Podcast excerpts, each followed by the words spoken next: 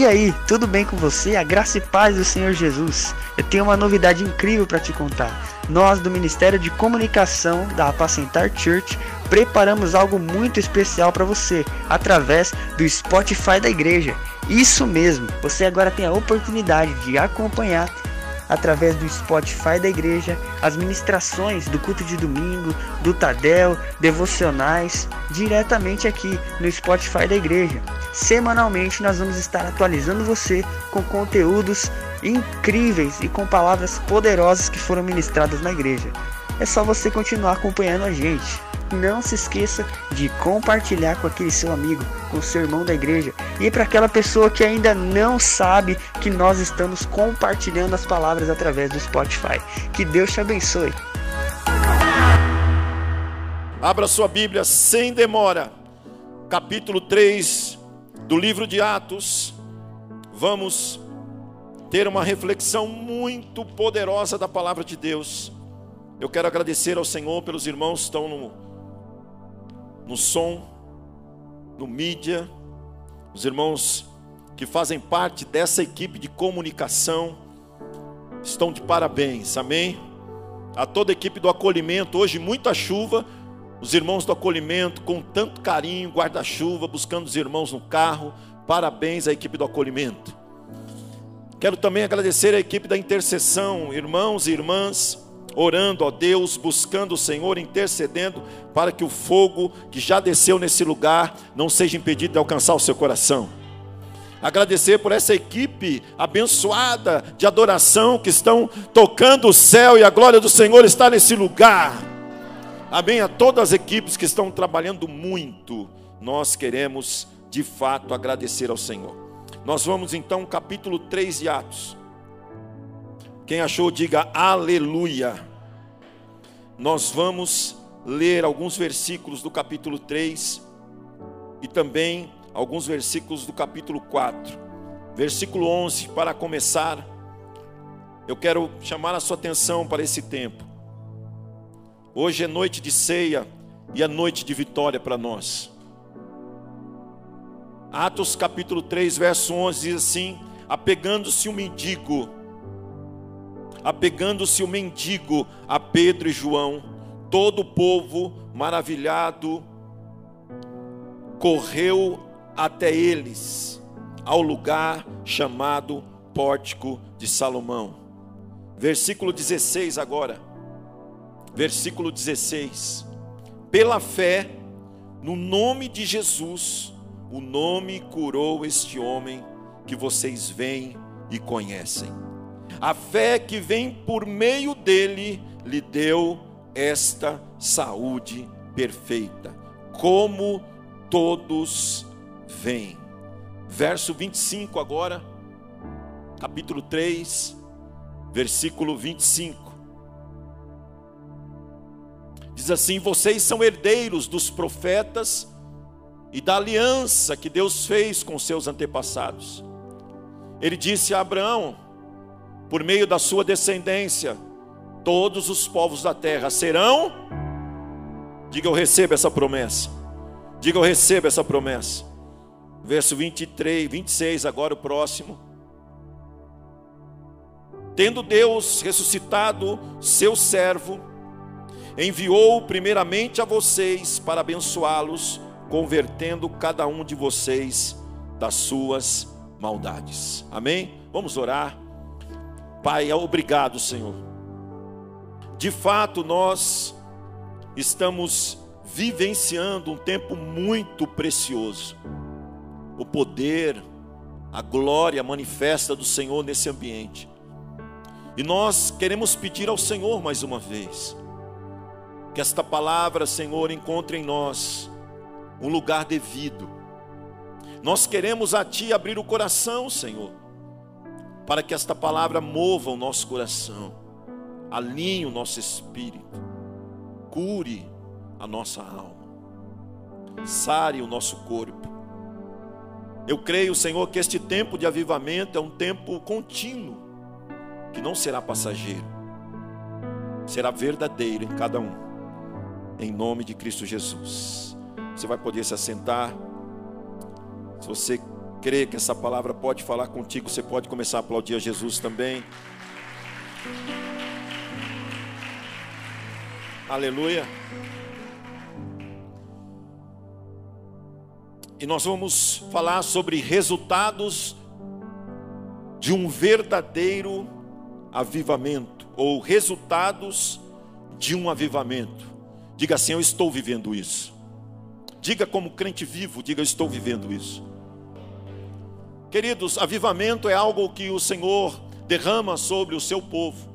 E a vontade de Deus é que esse avivamento ele não passe, permaneça.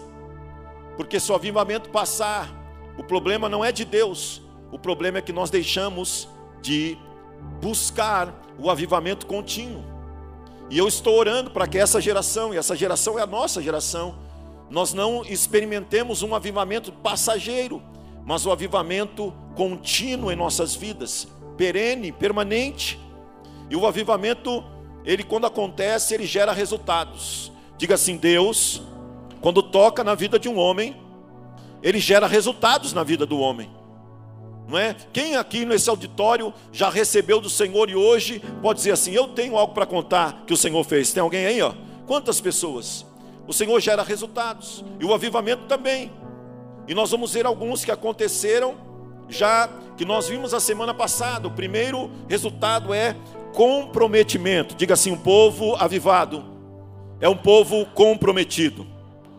Segundo, é um povo cheio de compaixão. Diga assim: compaixão. A compaixão também é parte do avivamento. E o terceiro que nós vimos é o companheirismo. Quem é avivado não anda sozinho. Quem é avivado busca abençoar o próximo. Quem é avivado compartilha daquilo que ele viveu. Diga, meu Deus. Quem é avivado busca a cada dia transmitir a realidade das coisas que o Senhor tem feito no meio deles. Você tem feito isso? E hoje nós vamos continuar dentro dessa proposta, olhando para o avivamento que aconteceu no primeiro século. Aliás, o avivamento que aconteceu no capítulo 3, no capítulo 4 do livro de Atos, onde o Senhor, através de dois homens, dois homens que entenderam o avivamento, que experimentaram o avivamento, levantaram um aleijado, um mendigo que estava à porta da igreja. E a partir daquele momento, a vida dele não foi a mesma e a vida daquela cidade não foi a mesma. Será que você pode viver isso hoje? Então, primeiro, a primeira resultado do avivamento que nós vamos ver hoje é a comunhão. Diga assim: comunhão. Comunhão é resultado de avivamento, que nós conseguimos ver nos textos que nós acabamos de ler. O verso número 11, ele vai deixar muito claro. Diz assim: olha, apegando-se-lhe a Pedro e João, aquele mendigo que estava à porta da igreja, que era um pedinte, ele era um pedinte, ele não tinha uma cadeira dentro da igreja. Talvez ele não participava de nenhuma célula, porque a função daquele homem era ser colocado à porta da igreja para que ele pudesse pedir esmolas. Então ele olhava para a igreja como algo que pudesse não só gerar para ele a amizade, mas gerar para ele uma condição de sobrevivência. E veja como é, está tudo errado, porque Deus não quer gerar em nós um meio de sobrevivência. Porque a Bíblia diz que o Senhor veio para dar vida e veio para dar vida abundante. É muito maior do que uma sobrevivência só. O que a proposta do Senhor para nós é muito mais do que isso. E aquele homem, o dia, três horas da tarde, ele entrou dentro da igreja e após ele ser curado, após ele receber o milagre, ele teve uma decisão. Ele disse assim: agora eu vou começar a andar com os crentes. Agora eu vou começar a andar com Pedro. Eu vou começar a andar com João. Eu vou começar a andar com os irmãos. Eu vou começar a andar como corpo de Cristo. Irmãos, todas as vezes que você é, experimenta o avivamento, o resultado dele é que você quer viver como corpo de Cristo. Se você ainda tem a síndrome de um andar sozinho, a síndrome do eu resolvo as minhas coisas. Hoje é noite de libertação para você. Meu Deus, se você ainda tem aquela mente cauterizada, dizendo: não, eu quero chegar no lugar, entrar e sair, não quero me envolver com ninguém e não quero que ninguém me envolva comigo. Irmão, hoje o Senhor vai tocar em você, vai quebrar essa estrutura maligna, porque o Senhor chamou para amarmos uns aos outros, carregar os fardos um dos outros. Nós vimos aqui no aviso hoje, uma família que cedeu, liberou a sua, a sua filha para trazer os avisos com alegria. Por quê? Porque aqui todos nós temos valor. E nós precisamos aprender a viver em comunhão. E aquele mendigo então começa a andar com Pedro e João. Todo o povo ficou maravilhado e correu até eles ao lugar chamado Pórtico de Salomão. Olha aqui para mim. Quando uma igreja gera comunhão pelo avivamento, as pessoas de fora correm para ver o que está acontecendo lá. Quando você experimenta a comunhão real e verdadeira, as pessoas correm para ver o que você está vivendo. E ela pergunta: oh, você é daquela igreja ali? Você que faz parte daquela igreja azul, que na verdade parece uma lona? Eu sou, por quê? O que, que acontece lá dentro? Porque eu só vejo gente alegre ali. Eu vejo sempre uma multidão na porta. Eu vejo sempre gente bonita, casais saindo de mãos dadas. Eu vejo jovens se casando. Eu vejo jovens em santidade. Você podia dar glória a Deus? Eu vejo pessoas que antigamente era borocochô e agora as pessoas estão cheias de alegria. E elas vivem em comunhão. Em todo lugar que eles estão, tem uma ovelhinha com fogo, com um cajado. O que, que significa isso? Significa que nós somos apacentados pelo Senhor dos exércitos. Será que você pode glorificar o Senhor? Eu pergunto: onde está a comunhão que você vive? O verso 14 do capítulo 4 vai, é, é, eu posso dizer, afirmar que aquele mendigo ele não começou a andar com Pedro e João só porque ele recebeu a cura. Ele começou a andar com Pedro e João porque ele recebeu Jesus no seu coração. A comunhão não é porque nós comemos bem, a comunhão é porque Jesus é o centro da comunhão. Jesus é o centro de tudo aquilo que nós buscamos fazer. Aqui nós não temos artistas, nós temos adoradores. Aqui não temos ah, grandes pregadores, mas temos pessoas que buscam a revelar o coração de Deus. O verso 14 vai dizer assim: E como podiam ver ali com eles o homem que fora curado? Nada podiam dizer contra eles. Eu não sei se você consegue fazer uma conexão nesses textos, mas Lucas, que é o escritor da, desse livro de Atos, ele está dizendo que a companhia, a comunhão daquele ex-mendigo, andando com as pessoas da igreja, estava fazendo um, um, um trabalho evangelístico extraordinário no meio do povo. Porque não precisava sair para evangelizar. As pessoas olhavam assim: olha, aquele lá não é o ex-mendigo. Aquele ali que está andando naquela igreja não é aquele que é o ex-mendigo, ficava é, esfarrapado, caindo pela rua, chapado. Não era ele que andava com a camisa daquele time, que parece com o despertador. Não é ele. Pessoal, é ele. Mas agora ele está diferente. Então a comunhão que nós geramos em Cristo atrai as pessoas para dentro da casa de Deus. É por isso que o Senhor diz, através do salmista Davi: que bom, quão suave é que os irmãos vivam em união, em comunhão, porque a comunhão dos irmãos gera aproximação de outras pessoas. E aí as pessoas chegam e falam assim: olha, uma igreja cheia de jovem, eu quero ir para onde? Eu quero uma igreja cheia. Quer ver? Eu não sei se você já teve a experiência de sair pela manhã e você for comprar alguma coisa e você é, passou do horário, e você fala, vou ter que almoçar na rua, vou ter que comer algum lanche na rua. Só que você não conhece o lugar que você está. E aí você passa no lugar, uma lanchonete, você olha assim, olha, promoção. PF 10 reais. Você olha ali, não tem ninguém. Só tem um caba lá com um cigarro na boca, no canto da boca assim. Tem ninguém. As moscas voando.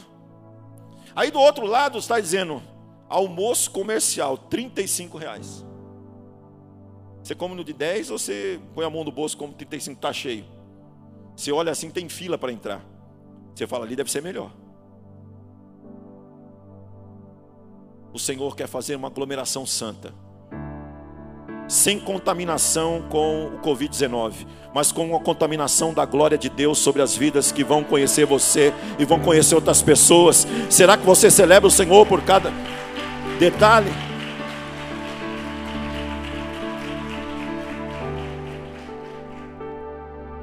Segundo lugar, no dia de hoje, nós vamos falar comunhão e segundo é crescimento. Diga assim, eu creio. Irmão, o avivamento gera um resultado, o resultado sempre vai ser um crescimento. O reino de Deus é crescimento. Quando o Senhor criou o homem, ele diz assim: crescei, dominai e multiplicai. E se tem algo que nós, como igreja, aprendemos é multiplicar.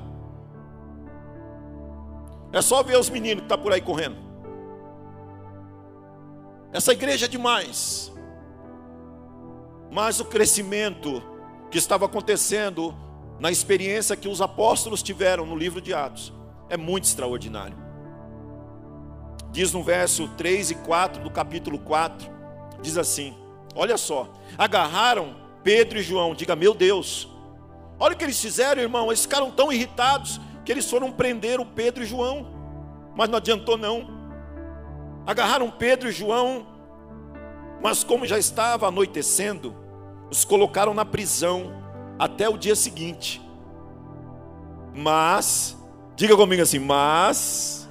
Olha o que diz, mas muitos dos que tinham ouvido a mensagem creram. Chegando o número dos homens que creram perto, cinco mil. o diabo tenta prender o diabo tenta parar e Deus traz multiplicação. Se o diabo está tentando parar o seu sonho, o Senhor tem cinco mil para colocar sobre a sua vida. Se o diabo está tentando parar seus projetos, o Senhor tem muitos para colocar sobre você.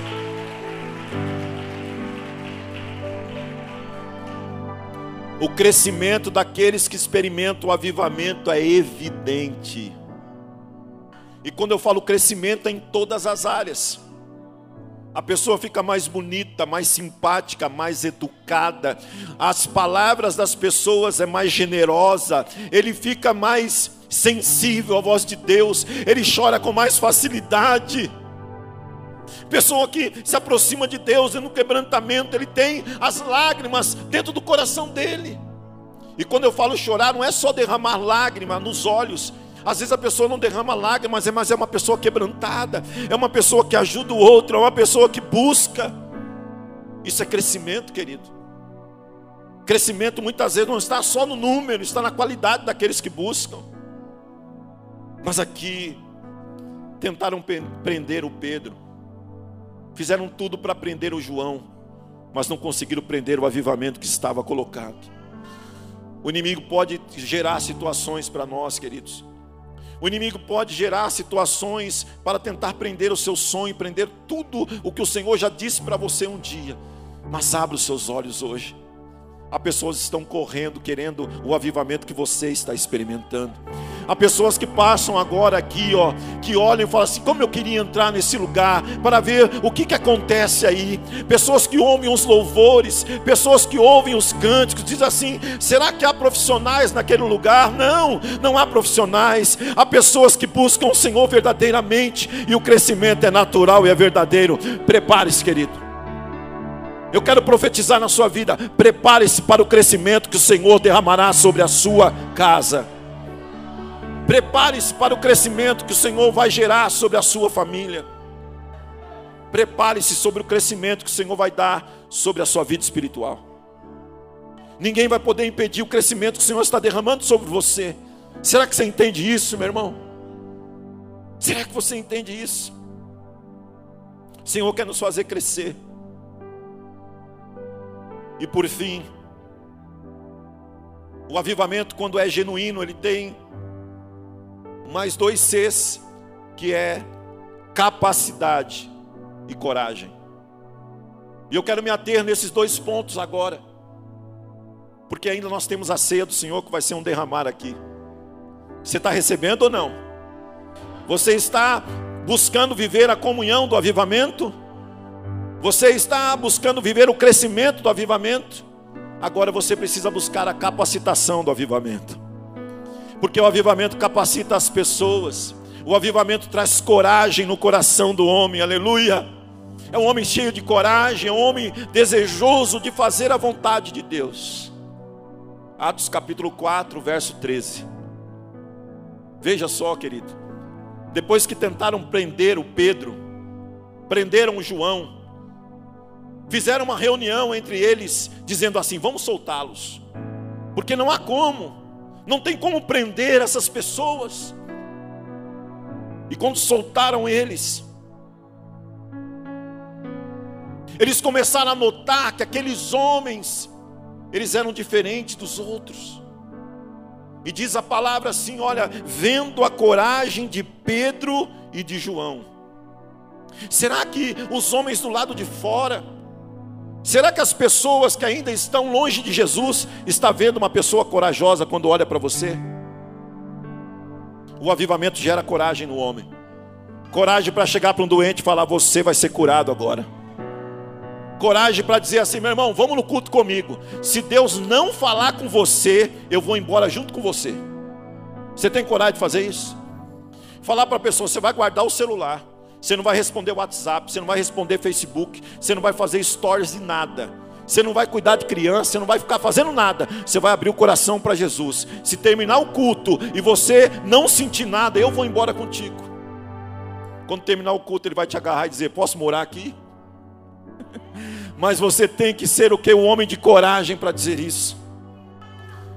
Vendo a coragem de Pedro e de João, e percebendo que eles eram homens comuns, eles eram comedores de feijão e arroz como você, sem instrução, ficaram admirados e reconheceram que eles haviam estado com Jesus. Quando você é um homem cheio de coragem, uma mulher cheia de coragem nas coisas de Deus, as pessoas vão dizer assim: sabe aquele homem lá? Ele teve experiência com Jesus. Porque se ele não tivesse a experiência com Jesus, realmente ele não teria vivido aquilo que ele viveu. O seu testemunho vai falar, sem você poder falar, precisar falar palavra nenhuma. O seu testemunho anda. Diga assim: o meu testemunho, ele tem pernas. Diga assim: o meu testemunho, ele tem asas. Ei, o seu testemunho fala e voa. O seu testemunho fala muito alto. Porque o Senhor quer fazer na sua vida algo grande. Porque o Senhor quer fazer algo grande na sua vida, mas você precisa ter coragem. E às vezes nós perdemos a coragem. Permitimos o, Senhor, o inimigo roubar a nossa coragem, roubar aquilo que o Senhor quer nos capacitar. Atos capítulo 4, versículo 29 e 30. Diga capacidade e coragem. As palavras de João agora e de Pedro disseram: Agora, Senhor, considera as ameaças e capacita os teus servos para anunciar a tua palavra covardemente, corajosamente. O Pedro e João, depois de ter passado tudo o que eles passaram, eles param e faz uma oração ainda dizendo: Senhor, Considera tudo o que eles estão vivendo. Considera o desemprego. Considera o abandono. Considera as notícias malignas. Considera tudo o que está acontecendo, Senhor. Mas capacita essa igreja, Pai. Capacita a apacentar church capacita homens e mulheres para anunciar a tua palavra de forma corajosa. A capacitação vem do Senhor. Quem hoje deseja receber essa capacitação do alto? Que você tenha coragem de falar aquilo que o Senhor está fazendo em sua vida. E ele continua dizendo: Senhor, estende a tua mão para curar e realizar sinais e maravilhas por meio do nome do teu santo servo Jesus. O avivamento ele gera esse essa sintonia de dependência de Jesus. Essa sintonia de dizer assim, Senhor, eu, eu vou profetizar. E eu sei que tudo é pelo Senhor, nada será por mim. É como a pastora aqui, ela me parou antes de eu subir aqui na tribuna e disse: Amor, Deus quer fazer uma ativação no meio de nós. Você permite? Eu disse para ela: Mas o culto não é meu. Quem dirige o culto é o Espírito Santo. Se tiver que fazer uma ativação, nós vamos fazer. Se você recebeu ou não, eu não sei, mas eu estou ativado. E eu falei com o Espírito Santo ali, eu falei, Senhor, essa ativação vem do Senhor, então eu tenho uma mensagem para pregar. Me dê condições, Senhor, de ministrar essa palavra e não romper com o tempo que nós pré-estabelecemos. Ele disse: Meu filho, eu sou o dono de tudo, eu sou o dono do tempo, eu sou o dono do ouro, eu sou o dono da prata.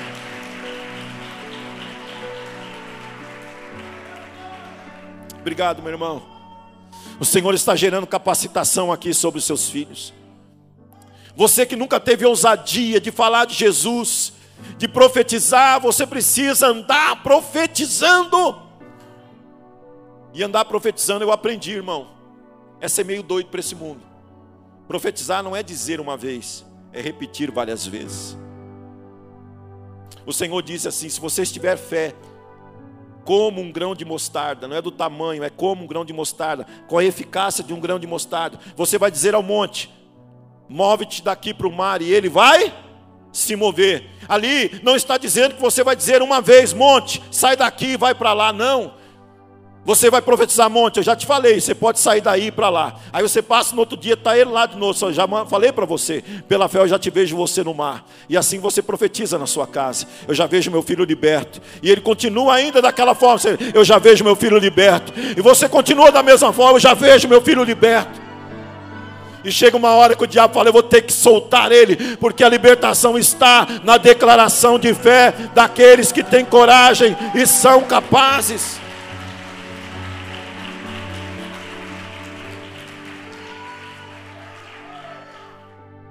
Eu aprendo muito com a pastora, porque pensa numa mulher insistente. Ela não insiste com Deus, porque ela sabe que Deus só precisa ouvir uma vez só. Mas o diabo precisa saber que você repete, você bate pé e fala: Satanás, aqui é meu, não é teu, não, o Senhor me deu. Irmão, quando você repete essas coisas, você não está repetindo para Deus. Diga, meu Deus, o Senhor está revelando para mim que há pessoas que não oram de forma assim, porque diz assim: para que, que eu vou pedir de novo? Deus já sabe. Ei, quando você fala isso, não é para Deus, é para Satanás soltar aquilo que já é teu. É para o mundo espiritual liberar aquilo que é teu, e muitas vezes ele está preso. Deus já sabe, você não precisa repetir para ele, não. Você tem que dizer para o problema, o problema, você já foi, viu?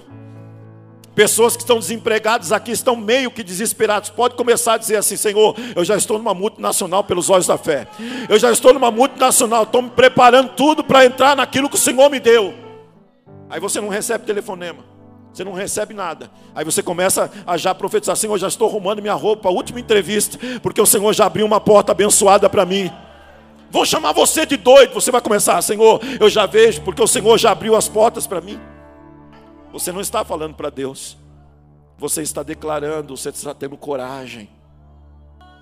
E às vezes nós, como servos de Deus, somos tímidos. Nós somos tímidos. Nós muitas vezes aceitamos toda a voz do diabo, dizendo assim: cuidado, hein? É aquele, aquela pessoa que fala: não, não vou na oração de segunda, porque toda vez que eu começo a orar de segunda-feira, o diabo se levanta.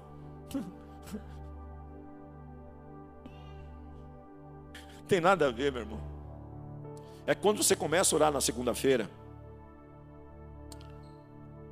ele, ele fica irritado. E aí ele aparece porque você não via ele quando, você não ora, o diabo fica do seu lado, você não percebe.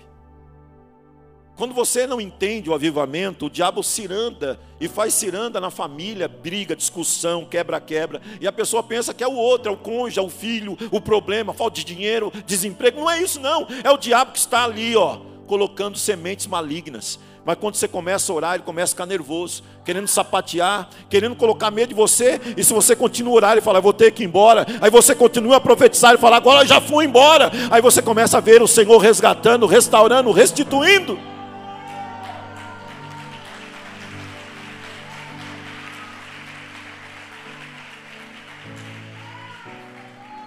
Fizeram de tudo para parar o apóstolo Pedro e o apóstolo João. O avivamento estava no centro de Jerusalém. Primeira pregação do apóstolo Pedro está relatado no capítulo 2 do livro de Atos. Três mil pessoas em um só dia. Diga, eu quero isso para mim. Após um tempo, segunda pregação de Pedro, aqui em Atos capítulo 4, cinco mil pessoas. A pergunta é: por que, que isso não acontece hoje? O Espírito Santo respondeu: porque você não prega. Nós precisamos pregar. Nós precisamos evidenciar os milagres. Ei, escute o que o Senhor está falando para você. Milagre que você recebeu, suba para contar o que o Senhor tem feito em sua vida. Para de receber milagre e ficar guardado no coração, dizendo assim: só isso que eu recebi, eu vou contar. Eu acho que o meu milagre é pequeno, pode ser pequeno para algumas pessoas, mas vai exaltar o nome do Senhor. Vai exaltar o nome do Senhor.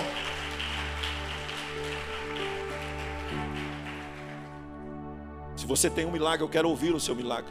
A igreja precisa ouvir. Pastor, eu não consigo falar no altar. Nós vamos colher o seu milagre e vamos escrever e vamos relatar aqui. O milagre daquele homem que estava à porta da igreja trouxe um, um avivamento, um mover tão grande, que aquela cidade nunca mais foi a mesma. O Espírito Santo falou para mim, meu filho, há tantas pessoas aqui que tiveram livramento, há tantas pessoas que conseguiram crescer na pandemia, há tantas pessoas que estão vivas depois de tantas coisas que aconteceram, mas fica com milagre recluso. Seu milagre está guardadinho as sete chaves, e você acha que está bênção.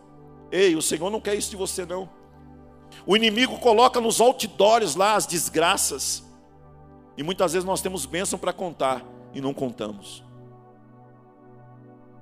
E muitas vezes nós temos milagres para contar e não contamos. Nós temos sinais de Deus para contar e não contamos. Seja ele grande ou pequeno. Porque o nosso Deus é o Deus que faz tudo da forma que ele quer.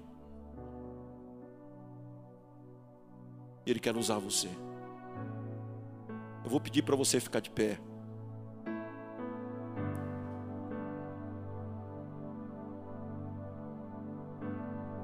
E eu quero chamar aqui os, os que querem ser capacitados e querem ter coragem para ser renovados hoje.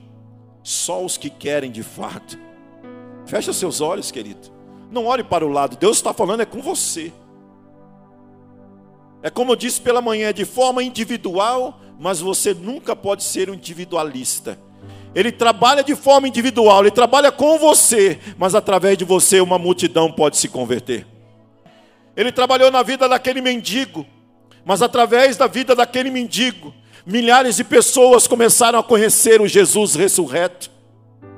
Não o Jesus de figurinha, de cabelinho encaracolado, de olhinho azul, não, o Jesus de poder e glória. Um Jesus que o céu se abre, a terra treme, a palavra de Deus, o inferno estremece. É esse Jesus que você conhece? Ele quer te renovar hoje. E eu pergunto, você que quer um renovo na sua vida, e dizer: Jesus, eu não posso continuar o mesmo. Senhor, eu não posso simplesmente fazer parte, ser um participante de tudo isso. um ouvinte.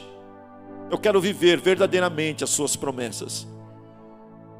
Eu não quero mais ser roubado. Eu convido você a sair do seu lugar. Eu convido você a se deslocar aqui à frente.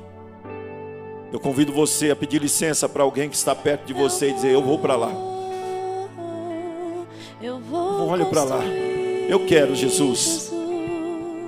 Eu quero a tua presença. Eu quero a tua presença, Espírito Santo. Há mais pessoas aqui que precisam desse toque. E o Senhor está dizendo para você: vem depressa. Vem depressa. Corre. Ele te convida agora, vem para vem para frente. Ele está te chamando para um renovo espiritual. Ele está dizendo: olha, ainda tem um lugar para você aqui.